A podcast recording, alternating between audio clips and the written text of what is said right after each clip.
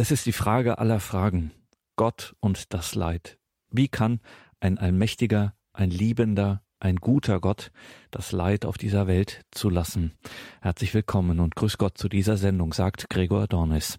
Wenn das Leben einen Sinn hat, und Christen glauben das, welchen Sinn kann dann das Leid haben? Wie soll ein Leben mit Gott möglich sein im Leiden? Jemand, der gerade auch aus eigener Erfahrung darüber viel nachgedacht und viel geschrieben und gesprochen hat, ist der heilige Papst Johannes Paul II. In diesem Jahr, am 18. Mai 2020, gedachte die Kirche seines 100. Geburtstages. Heute am 22. Oktober ist der liturgische Gedenktag des heiligen Johannes Paul II. Die Theologin Dr. Margarete Eirich ist das theologische Werk von Johannes Paul II. durchgegangen und stellt uns in dieser Sendung seine Gedanken zum Thema Gott und das Leid vor. Dr. Margarete Eirich. Grüß Gott, meine sehr verehrten Damen und Herren. Am 18. Mai 2020 wäre der heilige Papst Johannes Paul II. 100 Jahre geworden. Zu diesem Anlass wurde er gerade als jemand gewürdigt, der in seinem Leben sehr viel Leid ertragen musste. Es ist bemerkenswert, dass gerade dieser Aspekt besonders betont wurde. So hat Papst Franziskus in einem Vorwort zu einem jüngst erschienenen Buch über seinen Vorgänger ihn als Mann gewürdigt, der im Leben und im Glauben viel Leid ertragen musste. Das habe ihn im Glauben sehr gestärkt, schreibt der argentinische Papst über Johannes Paul II. Als er in das geheime Seminar in Krakau eintrat, verlor er alle seine engsten Verwandten. Er lebte seine gesamte Hingabe an Gott und seine Kirche in einer Zeit, in der so viele seiner Freunde während des Krieges ihr Leben verloren. So Franziskus wörtlich. Das Leid habe Karl Wojtyła nicht nur in jungen Jahren geprägt, sondern auch durch sein gesamtes Pontifikat begleitet, so Papst Franziskus unter Verweis auf das Attentat von 1981 und die lange schwere Krankheit der letzten Lebensjahre. Der heilige Johannes Paul vergoss sein Blut für die Kirche und bezeugte uns, dass wir selbst in der schweren Prüfung der Krankheit die wir mit dem menschgewordenen Gott teilen, der für unsere Rettung gekreuzigt wurde, glücklich bleiben können, dass wir wir selbst bleiben können. Erinnert sich Franziskus in der neuen in der Vatikanbuchhandlung erschienenen Biografie. Auch die Tagesschau hat in einem Nachruf das Leben von Papst Johannes Paul II. als langen Leidensweg beschrieben und besonders gewürdigt, dass dieser sein Leid nicht vor der Öffentlichkeit verborgen habe, auch nicht in den letzten Wochen, als die Qualen wohl am schlimmsten gewesen seien. Er habe die Herzen der Menschen gerade dadurch gewonnen, dass er sein Leiden nicht vor der Öffentlichkeit verborgen habe. Tapfer habe er sich zeitlebens seinen zahlreichen Leiden gestellt und sei ihnen niemals ausgewichen. Gerade dies habe ihm viel Anerkennung und Zuneigung eingebracht, so die Analyse des Redakteurs der Tagesschau Jörg Seiselberg. Der heilige Papst Johannes Paul II. kannte sich sicherlich zur Frage des Leides sehr gut aus. Bereits sehr früh wurde er in seinem Leben wirklich mit sehr viel Leid konfrontiert. Bereits sehr früh musste er sich mit der Theodizie-Problematik, der Frage, wie, wie ein guter Gott Leid zulassen kann, auseinandersetzen. Mit acht Jahren hatte er seine Mutter, mit zwölf seinen geliebten älteren Bruder Edmund und schließlich mit zwanzig Jahren überraschend seinen Vater verloren. Als Vollweise war er ganz auf sich gestellt und erlebte eine schwere Krise. Mit Kriegsausbruch konnte er nur noch heimlich studieren und musste tagsüber in einem Kalksteinbruch und später in einer Fabrik für chemische Produkte arbeiten. Die Erfahrung des Nationalsozialismus und des Marxismus mit ihren Ideologien des Bösen beschäftigte ihn immer wieder und führte ihn dazu, sich intensiv mit der Frage nach Gott im Angesicht von Leid und Schmerz auseinanderzusetzen. Das erfahrene Leid prägte ihn und half ihm, in den folgenden, immer wieder eintretenden leidvollen Situationen weiter. Während aber seine Theologie der Barmherzigkeit bereits umfassend erarbeitet wurde, ist sein eigenständiger Theodizee-Ansatz bisher wenig erforscht. Mein Vortrag soll diesen Mangel ein Stück weit beheben, auch wenn er sich nur auf die wichtigsten Werke von Papst Johannes Paul II. in dieser Frage beschränken kann. Ich werde zunächst vorstellen, was er über das Böse zusammengestellt hat dann seine Gedanken zur Frage Gott und das Leid aufzeigen und schließlich dazu übergehen, seine Sicht zum Sinn menschlichen Leidens zu erklären. Nun zur Erlösung als die dem Bösen gesetzte göttliche Grenze. Im Zuge seiner Auseinandersetzung mit dem erlebten Bösen zweier totalitärer Systeme, also dem Marxismus und Nationalsozialismus, verweist Johannes Paul II. auf die geschichtliche Grenze, die diesen durch das Wirken der Vorsehung gesetzt wurde. In diesem Geschehen sieht er einen göttlichen Plan. Seine Beschäftigung mit diesen Totalitarismen führte ihn weiter zu einer Reflexion über die Entstehung des Bösen. Demnach hat sich der Mensch zum Schöpfer seiner eigenen Geschichte und zum Entscheider darüber gemacht, was gut und böse ist. Wörtlich schreibt er Die Geschichte der Menschheit ist das Schauspiel der Koexistenz von Gut und Böse.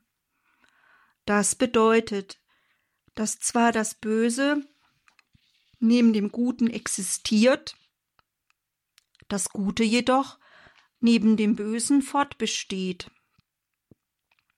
Die Natur hat aber die Fähigkeit zum Guten behalten. Für Johannes Paul II. besteht demnach das Gute neben dem Bösen, beides nebeneinander. Trotz des erlittenen Leids bewahrt er sich eine positive Sicht auf den Menschen. Der Mensch bleibt für ihn von Natur aus gut. Zugleich bekennt er in seiner Analyse, dass die Art, wie das Böse auf dem gesunden Boden des Guten wächst und sich entwickelt, für ihn ein Geheimnis darstellt. Im Blick auf die Menschheitsgeschichte stellt er fest, dass sie von Anfang an gekennzeichnet ist durch die Grenze, welche der Schöpfergott dem Bösen setzt. Dieser von Gott gesetzte Einhalt ist die Erlösung. In ihr wird das Böse von Grund auf besiegt durch das Gute, der Hass durch die Liebe, der Tod durch Auferstehung. Durch diesen von Christus, durch das Kreuz erwirkten Sieg, hat der Mensch Anteil gewonnen am Leben Gottes. Wir haben die trostreiche Zusage, dass Gott selbst dem Bösen eine Grenze gesetzt hat. Gott selbst ist gekommen, um uns zu retten, um den Menschen vom Bösen zu befreien. Auch die Märtyrer des Nationalsozialismus, hier benennt er namentlich Edith Stein und Maximilian Kolbe, sind für ihn Zeichen des Sieges über das Böse. Der polnische Papst klagt Gott nicht für seine scheinbare Abwesenheit in dieser leidvollen Zeit an, wie es in der Theologie nach Auschwitz geschieht, sondern entdeckt vielmehr in den Vernichtungslagern die siegreiche Gegenwart des Kreuzes Christi. Auch das in Polen nach dem Zweiten Weltkrieg folgende weitere totalitäre System des Marxismus stellt für ihn nicht Gottes Gegenwart in Frage, sondern bestätigt sie vielmehr. Die Theologin Edith Olk schreibt hierzu Seine heilsgeschichtliche Deutung der Geschichte Europas und Polens im 20. Jahrhundert offenbart eine im Grundton österliche Theologie, die nicht nur das unermessliche Leid, sondern zugleich Gottes siegreiche Gegenwart im Unheil wahrnimmt.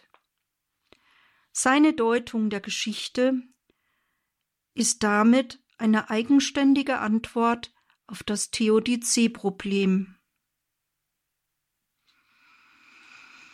Betrachten wir diese Gedanken zur siegreichen Gegenwart Gottes im Bösen bei einer Zeit mit Musik.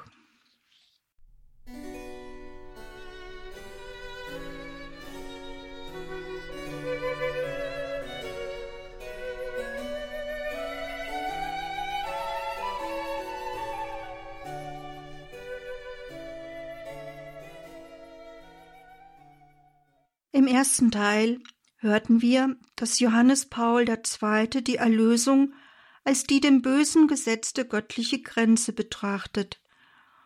Zugleich sieht er auch im unermesslichen Leid Gottes siegreiche Gegenwart. Ein weiteres Kennzeichen seines Theodizee-Ansatzes ist eine christliche Umdeutung des Leides. Er vermag sogar dem Übel etwas Gutes abzugewinnen. So preist er die wahre und eigentliche Bedeutung der Größe des Erbarmens Gottes, die sich nicht auf den noch so tiefgehenden und mitfühlenden Blick, auf das moralische, physische oder materielle Übel beschränke. Vielmehr zeige sich Gottes Erbarmen, wahrhaft und eigentlich, wenn es wieder aufwertet, fördert und aus allen Formen des Übels in der Welt und im Menschen das Gute zieht. Dies ist für ihn der Grundinhalt der messianischen Botschaft Christi und der Grund seiner Sendung. Gottes Barmherzigkeit zeigt sich darin, dass er aus allen Ausprägungen des Übels stets das Gute hervorholt.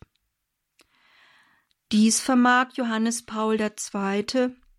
in folgender kompakter Formel zu fassen.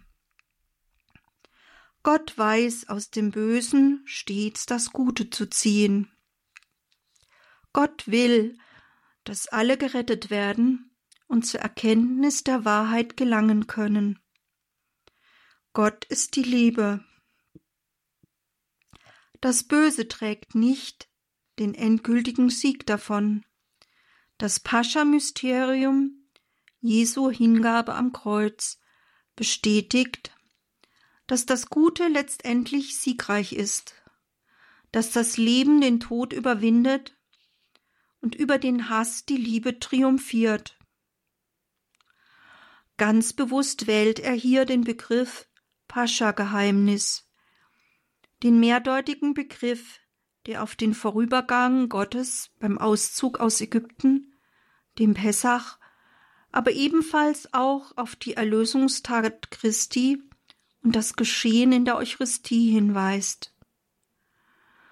Zugleich hat sich für ihn Christi Heilswirken darin gezeigt, dass das Gute letztendlich siegreich ist.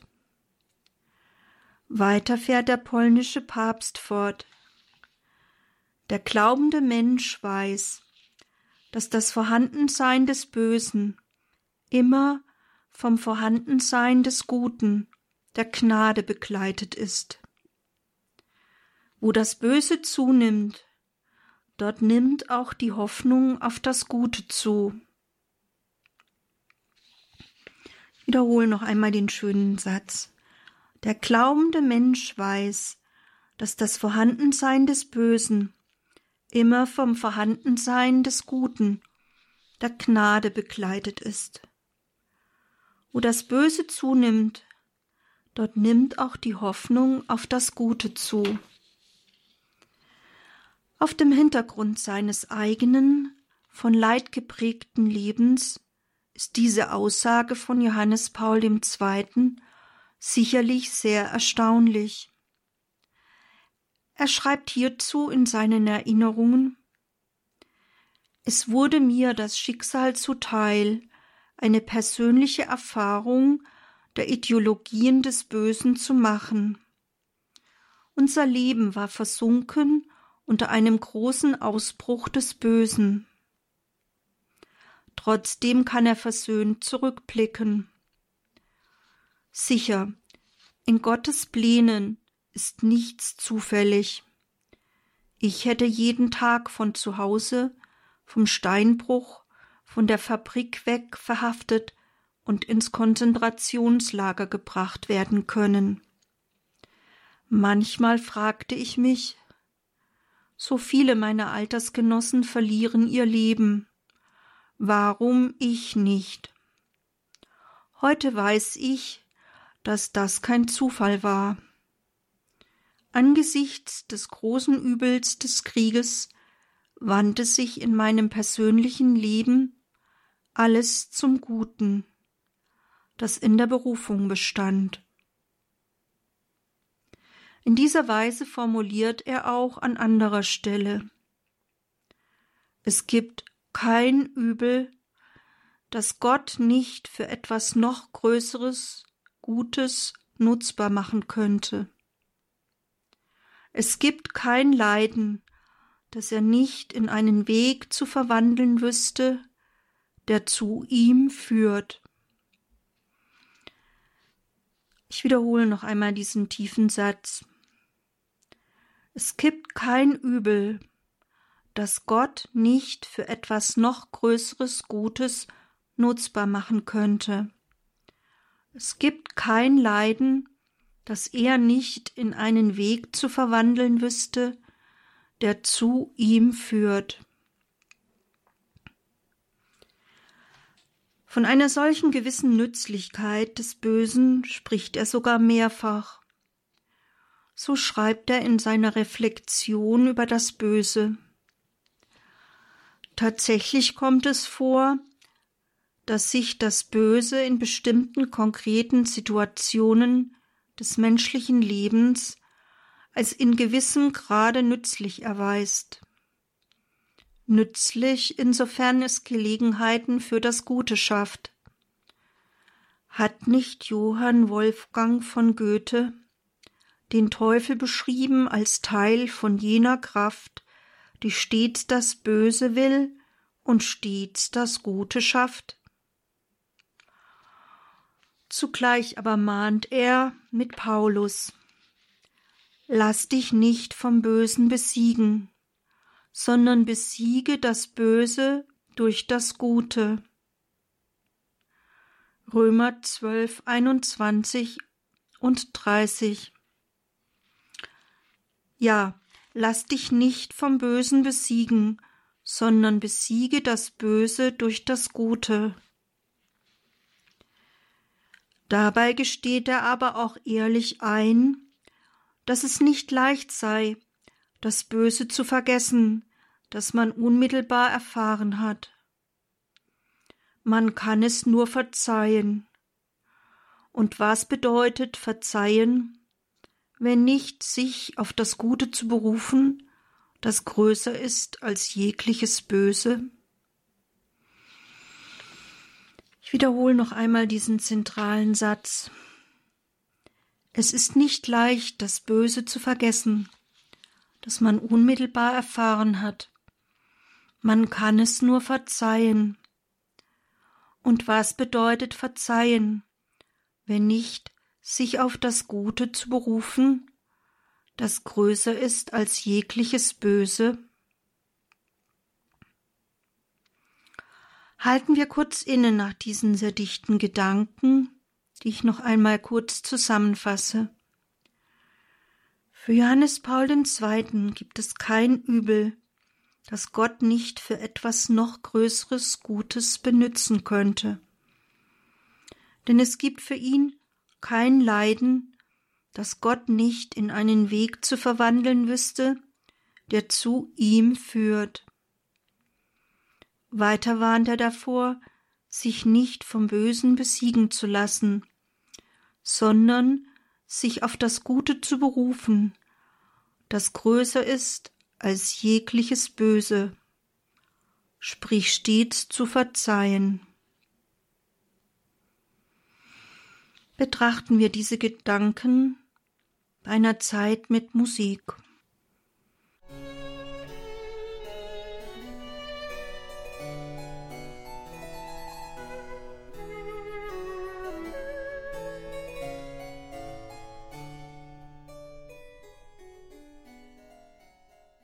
Was nützen aber die einzelnen Theodizee-Ansätze im Angesicht von Katastrophen und Schmerz oder am Bett eines todkranken Menschen?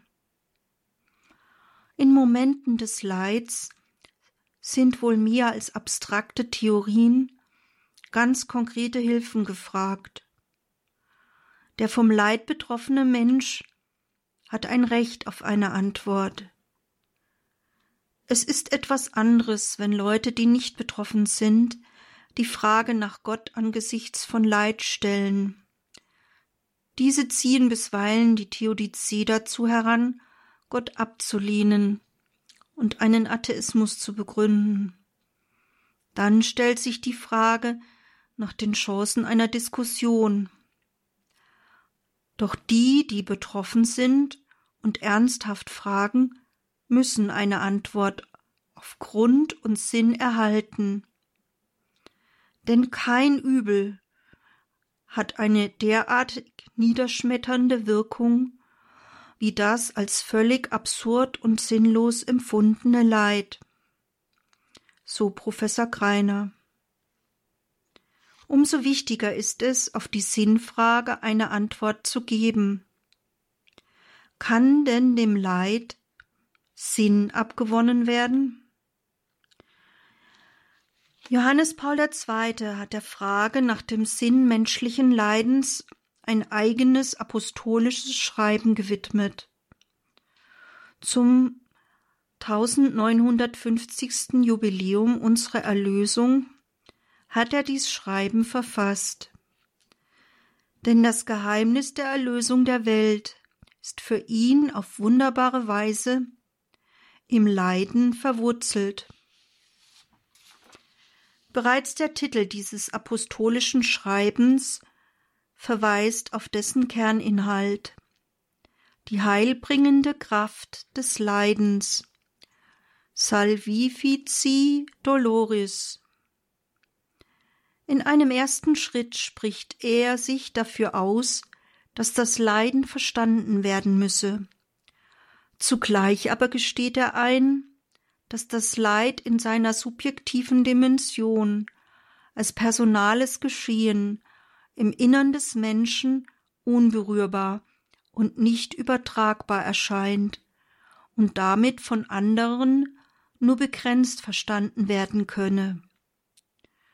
Weiter folgert er aus der Tatsache, dass der Mensch sowohl aus Körper als auch Geist besteht, dass das Leiden ebenfalls ein körperliches wie auch geistiges Element haben müsse.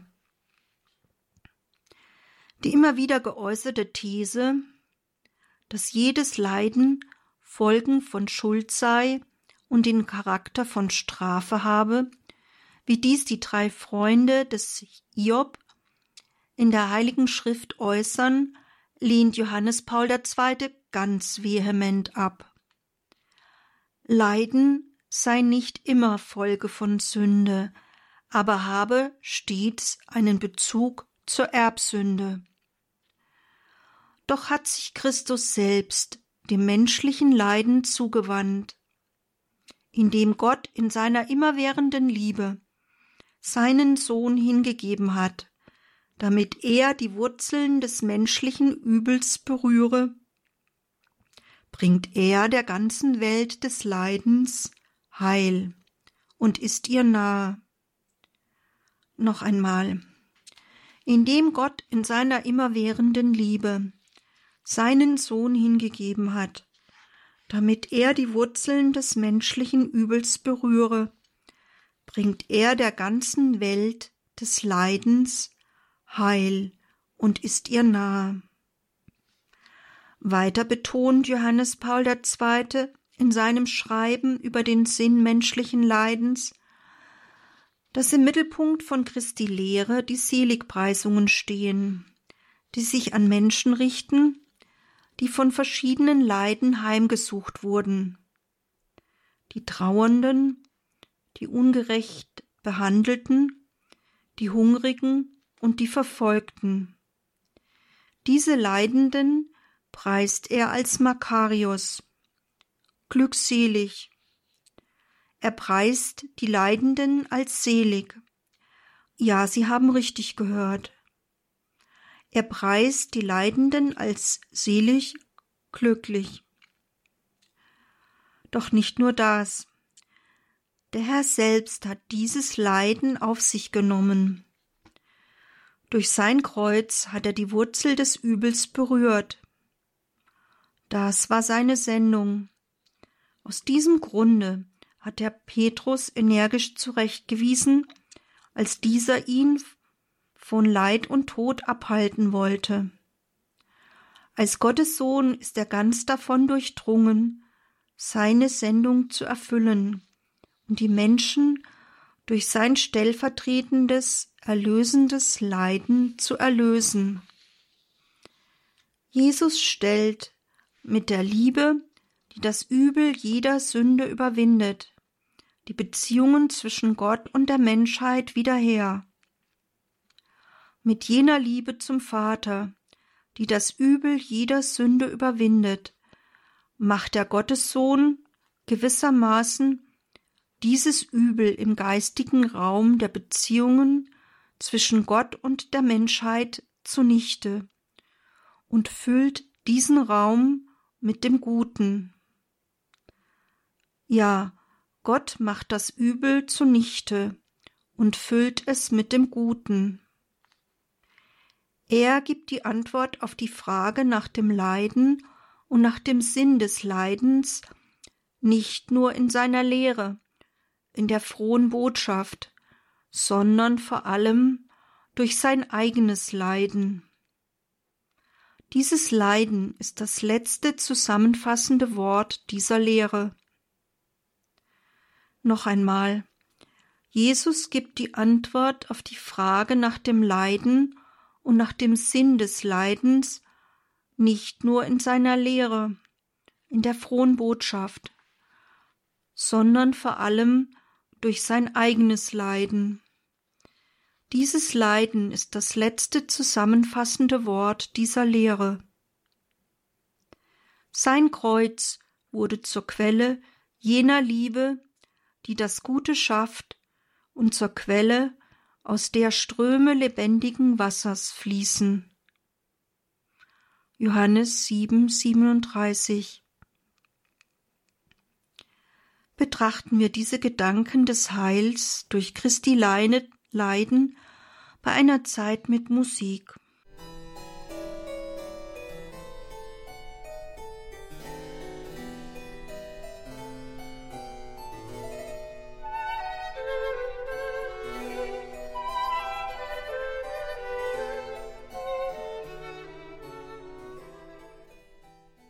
Immer wieder betont der polnische Papst, dass Christus die Leidenden nicht allein lässt.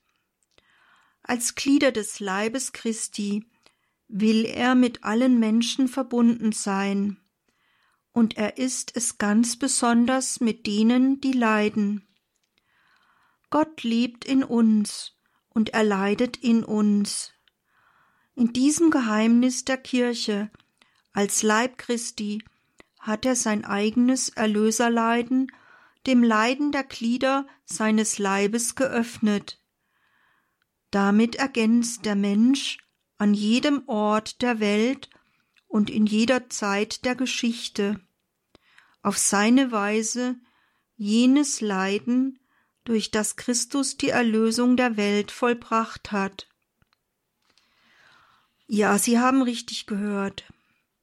Indem der Mensch sich mit Christi Leiden verbindet, kann der Mensch an jedem Ort der Welt und in jeder Zeit der Geschichte auf seine Weise jenes Leiden, durch das Christus die Erlösung der Welt vollbracht hat, ergänzen. Dies meint aber nicht, dass Christus die Erlösung noch nicht vollständig erbracht hätte. Christus hat die Erlösung vollständig und bis ans Ende vollbracht. Zugleich aber hat er sie nicht abgeschlossen. Ich zitiere Johannes Paul II. wörtlich. Es scheint zum Wesen des erlösenden Leidens Christi zu gehören, dass es fortwährend ergänzt werden will. In seinen Gliedern vollzieht Christus die Erlösung weiter und immerfort. Obgleich aber die Erlösung durch das Leiden Christi in ihrer ganzen Fülle vollbracht worden ist, lebt sie zugleich und schreitet sie gleichsam fort in der Geschichte des Menschen.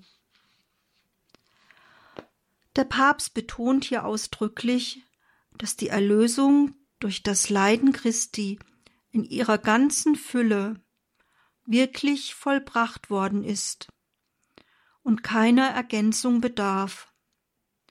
Doch zugleich betont er, dass wie die Kirche als Leib Christi sich unablässig in Raum und Zeit entwickelt, sie auch die Leiden Christi ergänzt.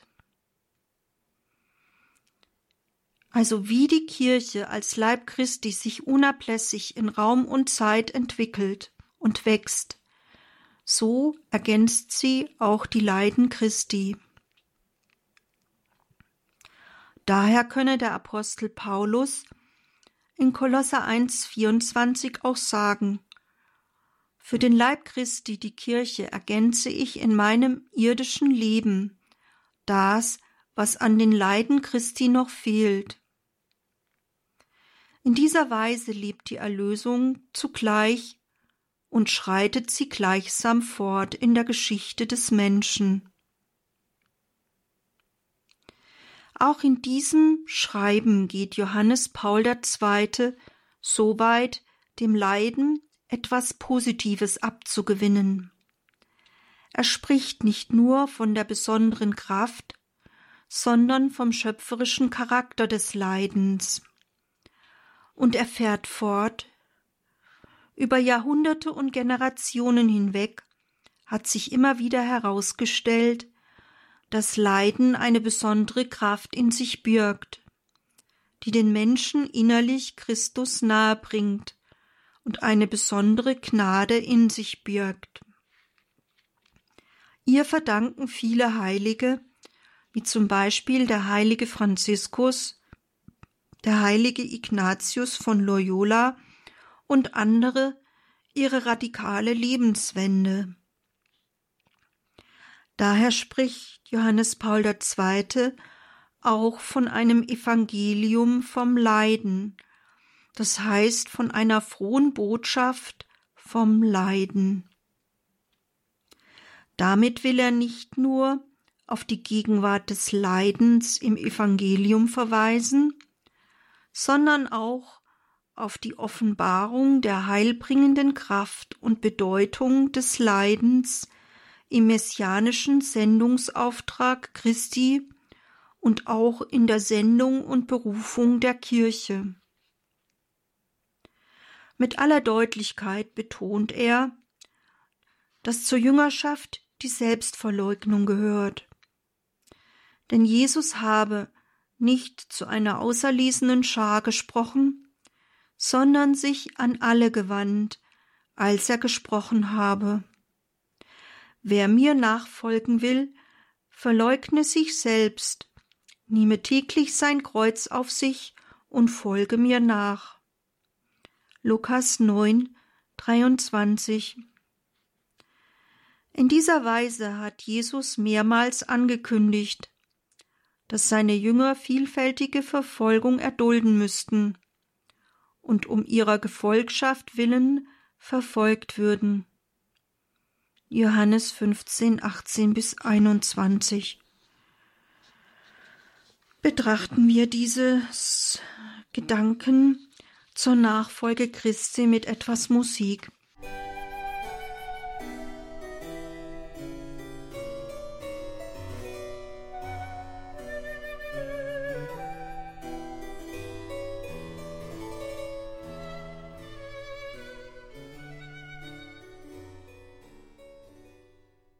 Was kann nun abschließend zur Theodizee resümiert werden? Für die, die sich im Leid befinden, ist dies sicherlich nicht einfach. Es braucht manchmal eine längere Zeit, manchmal Monate, sogar Jahre, bis der vom Leid betroffene Mensch Ja sagen kann. Erich Schick spricht von einem Doppelgesicht des Leides. Es birgt eine ungeheure Versuchung, es hat die Macht der Erleuchtung und es hat die Macht der Verfinsterung. Menschen können im finstersten Leid im Glauben wachsen und eine ganz tiefe Gotteserfahrung machen, oder sie können Gott und den Sinn ihres Lebens total in Frage stellen. Das ist das Doppelgesicht des Leids. Menschen können im Leid daran zerbrechen oder im Fiat, im Ja zum Leid, eine ganz tiefe Gotteserfahrung machen, eine Erfahrung des Durchgetragenwerdens. Angesichts von Kreuz und Leid ist es möglich, eine tiefe Freude zu verspüren. Pater Burb nennt es das Paradox des Christentums. Damit meint er den Widerspruch tiefe Freude trotz Leid und Schmerz. Immer wieder finden sich Lebenszeugnisse, die von solchen Erfahrungen mitten im Leid berichten. So schreibt ein russischer Mönch mit Namen Vater Johann der über acht Jahre wegen seines Glaubens im Gefängnis saß, diese Zeit als die glücklichsten Jahre seines Lebens, weil Gott nahe war. Die Vielzahl an Ansätzen zur Erklärung von Kreuz und Leid zeigen, wie anspruchsvoll dieses Thema ist. Sie zeigen, dass es sich um keine einfache Frage handelt. Sie zeigen aber auch, dass es wohl nicht nur eine Antwort gibt. Vielfach wird die Frage nach Gott angesichts von Leid zu einem Anstoß zur Glaubensentscheidung, zur Vertiefung oder Auflehnung und ist damit eng mit dem Glaubensakt verbunden. Doch unabhängig davon, wie die Existenz von Leid erklärt wird, ist die Empfehlung, wie mit Leid umgegangen werden kann, in der Heiligen Schrift unmissverständlich. Der Mensch kann, darf und soll Gott sein Leid klagen, so beispielsweise Psalm 22, und dies sogar mit Heftigkeit, wie in den Klagepsalmen oder den Klageliedern. Hier beispielsweise Klagelieder 220 bis 22. Unter allen Antwortversuchen reiht sich der Theodizee-Ansatz von Papst Johannes Paul II. als äußerst anspruchsvoll ein. Er kann wohl nur aus dem Glauben heraus geteilt werden. Auf jeden Fall muss betont werden, dass der polnische Papst seine Lehre in einzigartiger Weise durch sein Leben bezeugt hat. Sein Ansatz wird unterlegt durch sein authentisches Vorleben im Umgang mit Leid, wie auch die jüngsten Äußerungen zu seinem hundertsten Geburtstag zeigen. Wir haben sicherlich noch alle in Erinnerung, wie er das Leiden von Krankheit und Altersgebrechen bis ans Ende seines Lebens mit Geduld getragen hat. Er hat mit seinem Leben seine Lehre unterlegt und vorgelebt. Wie von Christus kann wohl auch von Johannes Paul II. gesagt werden, dass das Leiden das letzte zusammenfassende Wort seiner Lehre war. Vielfach wird mit der Theodizee, also der Frage nach Gott und dem Leid, auch Fragen in Bezug auf das Leben nach dem Tode in Verbindung gebracht. Doch dies spielt bei dem ehemaligen Professor für christliche Ethik und Moraltheologie Karol Wojtyła keine Rolle. Bei ihm fehlt eine eschatologische Dimension. Ein Bezug auf das Leben in der kommenden Welt stellt er nicht her. Weiter muss eingestanden werden, dass eine Annahme von Leid und Schmerz stets eine Herausforderung darstellt. Vielleicht könnte folgende ergänzende Betrachtung eine Hilfe zu einem Zugang sein. Es ist das Wesen Gottes, Liebe zu sein. Wenn ich dies glaube und meinem Gott trauen kann, dass er die Liebe ist, kann ich ihm auch im Dunkel folgen. Denn wenn Gott nicht Liebe wäre, könnte er nicht Gott sein, der sich liebend und selbstlos verschenkt. Die freilich nicht einfachen Schritte des Glaubens und Vertrauens muss aber jeder selbst gehen. Die folgenden Worte des polnischen Papstes können dabei eine Ermutigung sein.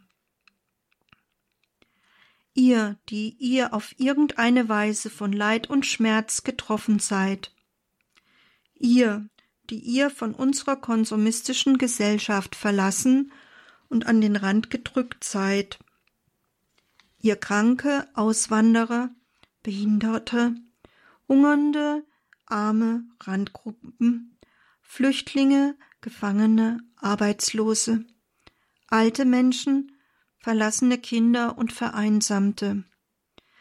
Ihr Kriegsopfer und Opfer aller Formen von Gewalt, die unsere Gesellschaft hervorgebracht hat. Die Kirche nimmt Anteil an eurem Leid, das euch zum Herrn führt, das euch mit seinem heilbringenden Leiden vereint und euch im Licht seiner Erlösung leben lässt. Wir verlassen uns auf euch, um der Welt zu zeigen, was die Liebe ist. Weiter lädt er mit den Worten eines Behinderten dazu ein, dass die Christen, deren Leben Krankheit, Schmerz oder hohes Alter zeichnet, von Gott nicht nur dazu aufgefordert werden, ihren Schmerz mit den Leiden Christi zu vereinen, sondern auch dazu berufen sind, jetzt schon die erneuernde Kraft und die Freude des auferstandenen Christus aufzunehmen und anderen weiterzugeben. Schließen möchte ich mit den Schlussworten des großen heiligen Papstes aus seinem apostolischen Schreiben über die heilbringende Kraft des Leides, das er im außerordentlichen Jubiläumsjahr der Erlösung veröffentlichte und damit unter dieses Geheimnis stellte. Das Geheimnis der Erlösung der Welt ist auf wunderbare Weise im Leiden verwurzelt. Und dieses findet seinerseits in jenem Geheimnis seinen höchsten und sichersten Bezugspunkt. Unter dem Kreuz auf Calvaria sollen in geistiger Weise alle Leidenden zusammenkommen. Dorthin sollen alle Menschen kommen, denn am Kreuz hängt der Erlöser des Menschen, der Mann der Schmerzen, der die leiblichen und moralischen Leiden der Menschen aller Zeiten auf sich genommen hat, damit sie in der Liebe den heilbringenden Sinn ihres Schmerzes und gültige Antwort auf alle ihre Fragen finden können. Zusammen mit Maria, der Mutter Christi, die unter dem Kreuz stand, halten wir an allen Kreuzen des heutigen Menschen inne. Wir rufen alle Heiligen an, die im Laufe der Jahrhunderte auf besondere Weise an den Leiden Christi teilgehabt haben. Wir bitten Sie um Ihren Beistand. Und wir bitten euch, alle, die ihr leidet, uns zu unterstützen. Gerade euch, die ihr schwach seid, bitten wir, zu einer Kraftwelle für die Kirche und für die Menschheit zu werden. Möge in dem schrecklichen Kampf zwischen den Kräften des Guten und des Bösen, der sich vor uns in der heutigen Welt abspielt, euer Leiden in Einheit mit dem Kreuze Christi siegen. Bitten wir dazu den heiligen Johannes Paul II. um seine Fürsprache. Ich danke Ihnen für Ihre Aufmerksamkeit.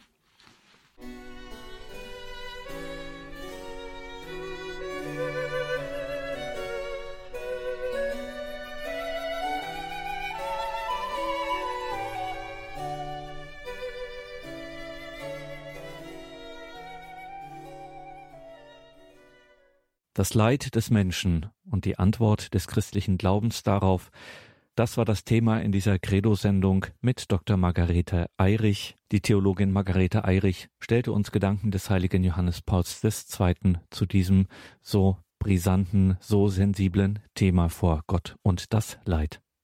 Liebe Hörerinnen und Hörer, das kann man natürlich nachhören in der Radio Horeb App oder ganz klassisch auf horeb.org und natürlich kann man sich auch davon eine CD kostenlos bei unserem CD-Dienst bestellen. Auch dazu mehr auf horeb.org.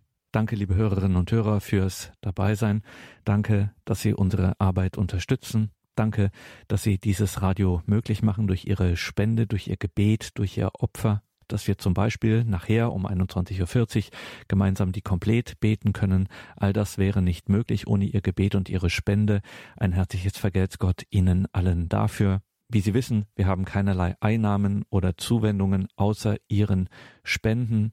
Wir haben keinen geistlichen Support außer Ihren Gebeten. Ein herzliches Vergelt's Gott allen, die sich hier für diese Radiofamilie, für diese Gebetsgemeinschaft, das gemeinschaftliche Leben mit Gott so einsetzen. Einen gesegneten Abend und eine behütete Nacht wünscht ihr Gregor Dornis.